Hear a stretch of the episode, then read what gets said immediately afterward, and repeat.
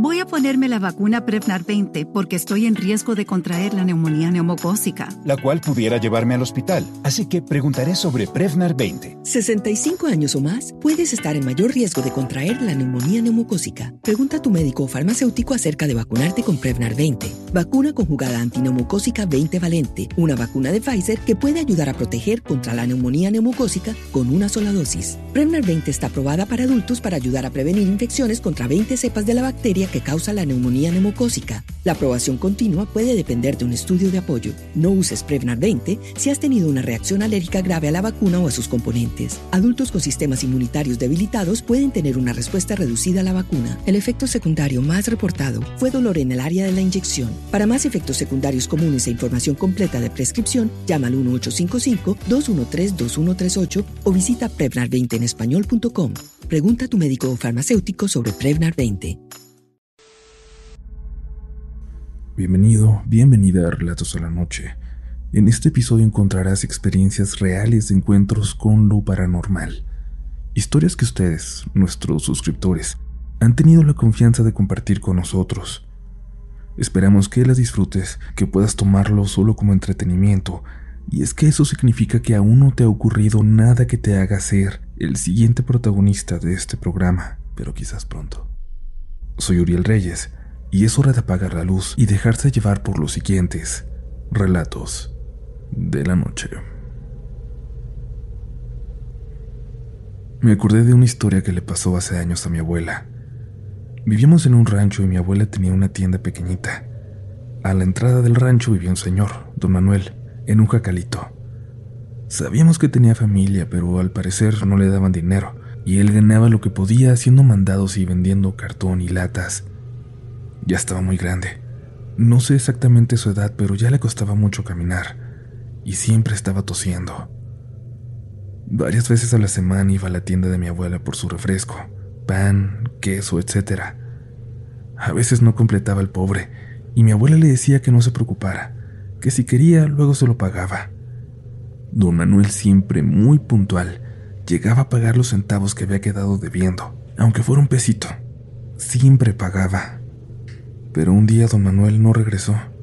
Ya no fue a pagar unos pesos que le debía a mi abuela.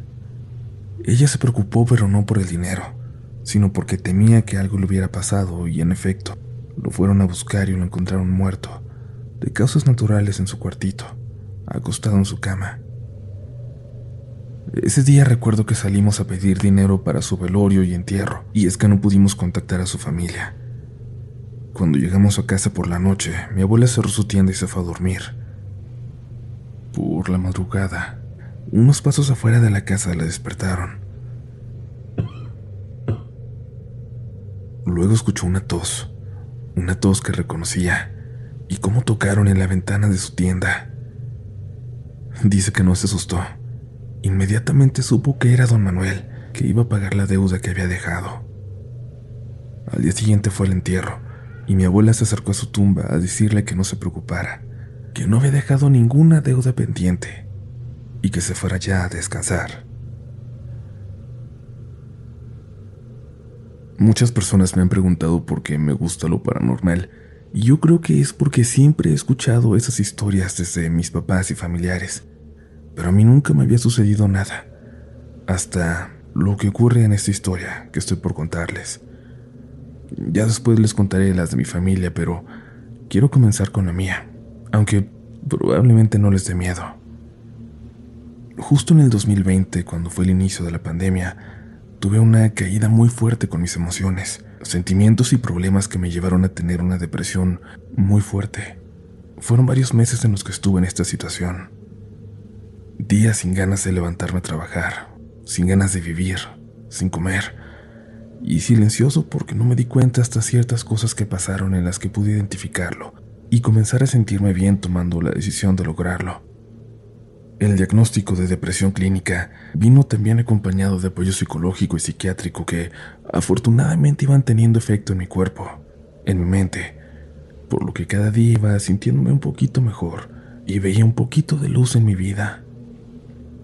Así fue creciendo mi estabilidad emocional hasta que una noche del 30 de septiembre llegué de trabajar.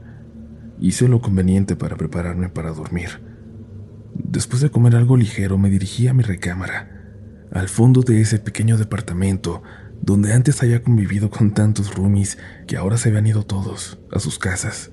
En ese departamento donde ahora me encontraba sola con mi pequeña perrita nueva, Lita, que me acompañaba en mi recuperación. Cerré la puerta del cuarto y me recosté en mi cama boca arriba y comencé a dormitar, pero sin llegar a una profundidad porque incluso estaba más despierta que dormida. A los pocos minutos comencé a vislumbrar de mi lado derecho de la cama una escena, solo así puedo llamarle. Una escena con una luz amarilla, como si el origen de esa luz no fuera natural o de sol, sino como de una lámpara. Al ir poniendo atención a la escena, comencé a ver detalles muy interesantes como colinas con plantas, pasto, muchas flores, casas enormes, carros increíbles, viajes, joyas, dinero y hasta una especie de trono. La escena me brindaba un sentimiento de poder inimaginable. Pero al mismo tiempo, de mi lado izquierdo, en la penumbra, pude sentir la presencia de alguien o algo del lado de mi cama, pero que decidí nunca mirar directamente. No por miedo, porque en ningún momento me transmitió eso, pero no podía creerlo. No podía dejar de estar sorprendida al respecto. Solo era de reojo como pude verlo, pero recuerdo perfectamente ese aspecto. Una figura humanoide, alto, de al menos un 85. La piel se veía como húmeda, como si tuviera escamas, color entre gris, azul y verde. Era una figura muy fuerte, corpulenta. Tenía cuernos y ojos negros profundos que me veían fijamente. Entonces pensé en las películas de terror que me encantaban y recordé que según alguna, al saber el nombre de esos entes podías tener un poco de poder sobre ellos, así que de una forma, no sé si telepática, pero con mi mente le pregunté su nombre. Él me respondió. Me lo dijo de la misma manera, pero incluso colocándome en mi mente la forma en que se escribía. Posteriormente, sin palabras, me dio a entender que todo lo que había visto del lado derecho podía ser mío, podía vivirlo. Pero una voz de mi cabeza me decía que mejor me durmiera, que era momento de dormir, solo de dormir y así lo hice. A la mañana siguiente no recordé nada de esto. Fui a trabajar como si nada y en un momento entré al baño y me puse a scrollar en Facebook. Bajando y bajando me encontré con un meme de un demonio con cabeza de cabra, con las manos en forma de corazón que dice, recuerden que yo también los amo. Al verlo recordé absolutamente todos los detalles de la noche anterior, y entonces me forcé a recordar su nombre. ¿Cómo se llamaba? ¿Cómo se llamaba esa cosa? Por fin lo pude recordar. Lo busqué en Google para saber si existía, porque queriendo o no la cultura popular nos ha enseñado el nombre de algunos de ellos, pero esto no era alguno que yo haya escuchado antes y que por eso haya podido estar guardado en mi subconsciente. Era un nombre nuevo, diferente, que mi mente no podía haber inventado o sacado de otro lado y al buscarlo me di cuenta de que ese nombre existe, que es un demonio que precisamente su función es reclutar personas, que le da poder a los seres humanos a cambio de sí mismos, a cambio de unos costos muy, muy altos. Es uno de los más antiguos, un guardián de los infiernos, y dicen que en octubre adquiere más poder. Y ese día era primero de ese mes. Y bueno, incluso al buscar en YouTube vi que había algunos videos donde explicaban sobre él. En los comentarios, algunas personas decían que se les había aparecido entre sueños, justo como a mí. Ese día no dudé en escribirle a algunas personas de confianza, entre ellas a mi psicóloga. Tenía que contarle a alguien lo que había visto, lo que había vivido y saber de alguna forma que no estaba loca. Yo hablaba con mi psicóloga cada semana, pero cuando le conté esto me puso una cita para ese mismo día. Platicamos sobre lo sucedido.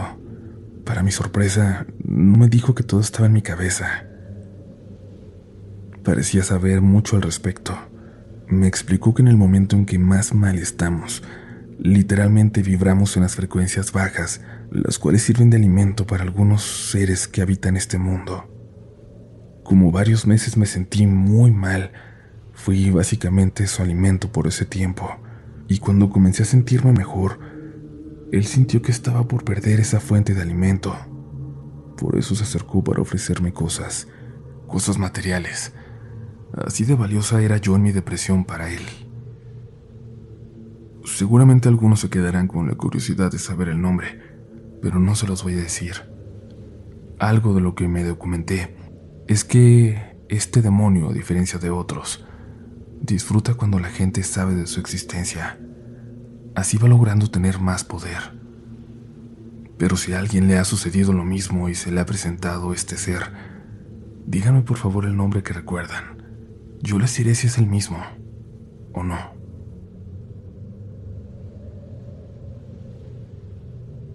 Mi historia es de esas que pueden no creer, pero a cualquiera de ustedes le podría pasar. ¿Y saben qué?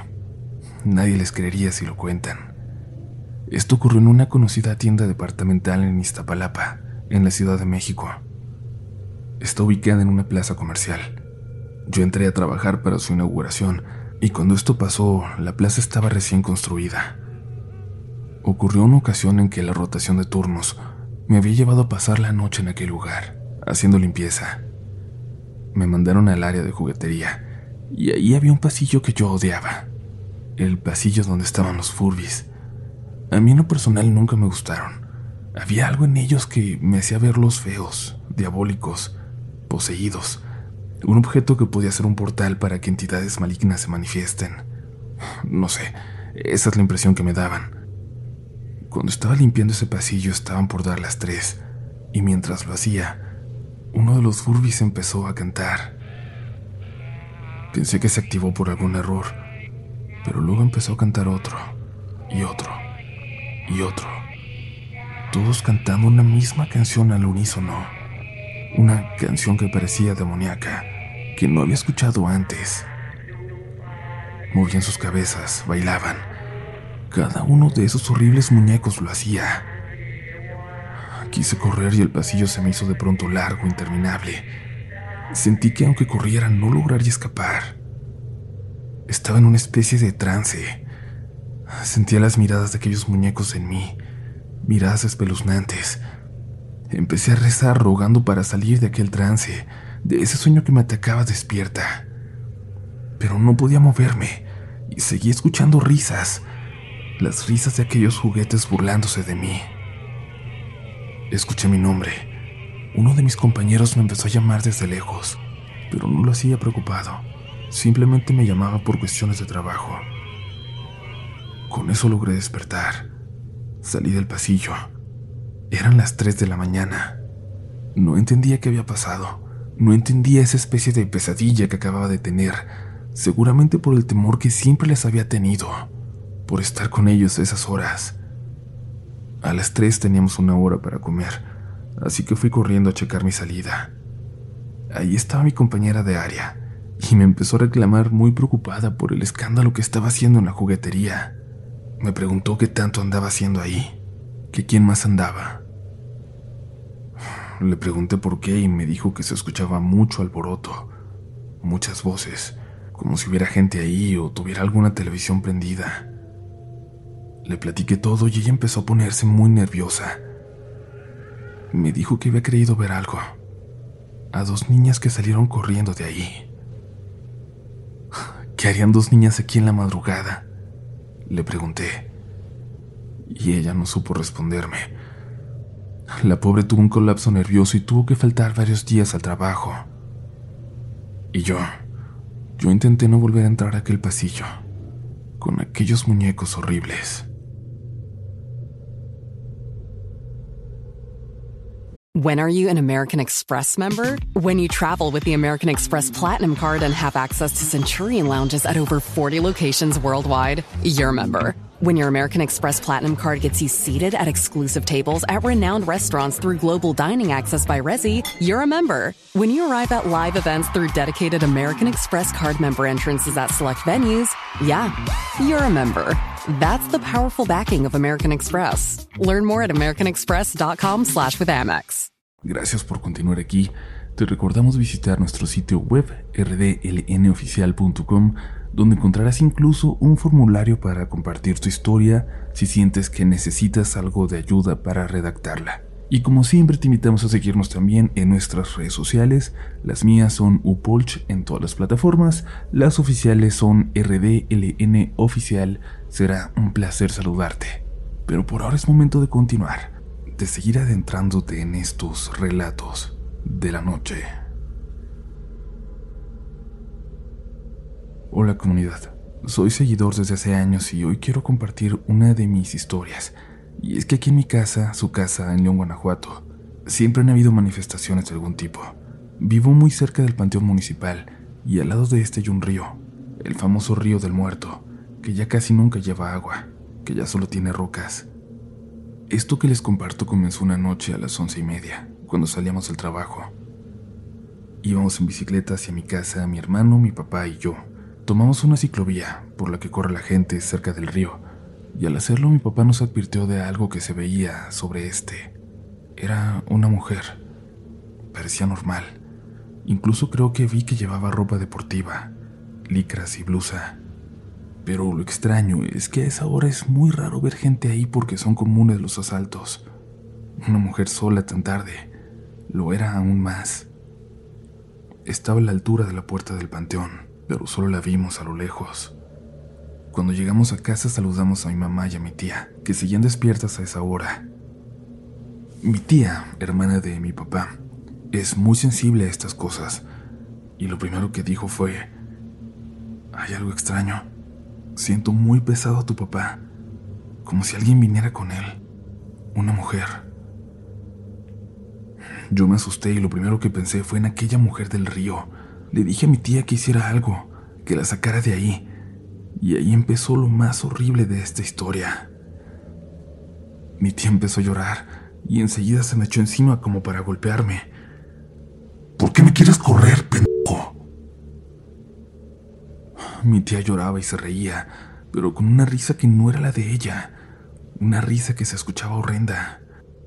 Mi abuelita se despertó muy asustada y corrió por agua bendita. Entre todos abrazamos a mi tía y mi abuelita le colocó un rosario de ella que está bendito. Mi tía se lo quería quitar. Se reía y lloraba al mismo tiempo. Mi abuela no dejaba de echarle agua bendita en la cabeza. Mi pobre tía estaba muy mal. Nos estaba preocupando mucho. Nunca la habíamos visto así. Pero por suerte a los diez minutos empezó a calmarse, poco a poco, por fin.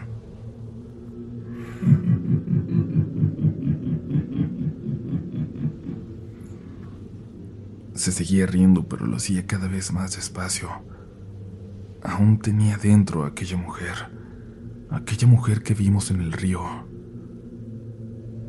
Mi abuelita le puso un aceite bendito en las manos y no dejaba de frotarlas. Mi tía empezó a decir algo muy extraño. Tengo manos, tengo pies, qué bonitos son, qué bonitas son las cruces. Eso fue.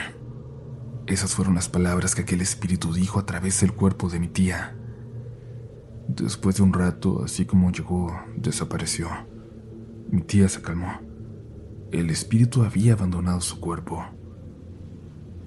Le preguntamos a mi pobre tía cómo estaba, qué había visto todo este tiempo, y nos dijo que solo veía oscuridad, una oscuridad absoluta. Nunca le había pasado algo así. Tampoco le ha vuelto a ocurrir. Puede que piensen que estamos locos, que nos sugestionamos con cualquier cosa, pero, como les dije, al contrario. Pasan tantas cosas en esta casa que no nos asustamos fácil, no nos sorprende lo paranormal. Hemos tenido encuentros con brujas, con espíritus buenos y con otros malos. Mi abuelita dice que ella ha visto al mismo diablo. Mi abuela y mi tía no son brujas ni nada parecido. Solo son personas muy, muy sensibles a lo que habita ese otro plano. Es un don, si podemos llamarlo así, que siempre han tenido y que nos ha llevado a vivir experiencias como la que les cuento esta noche. Gracias por escucharla.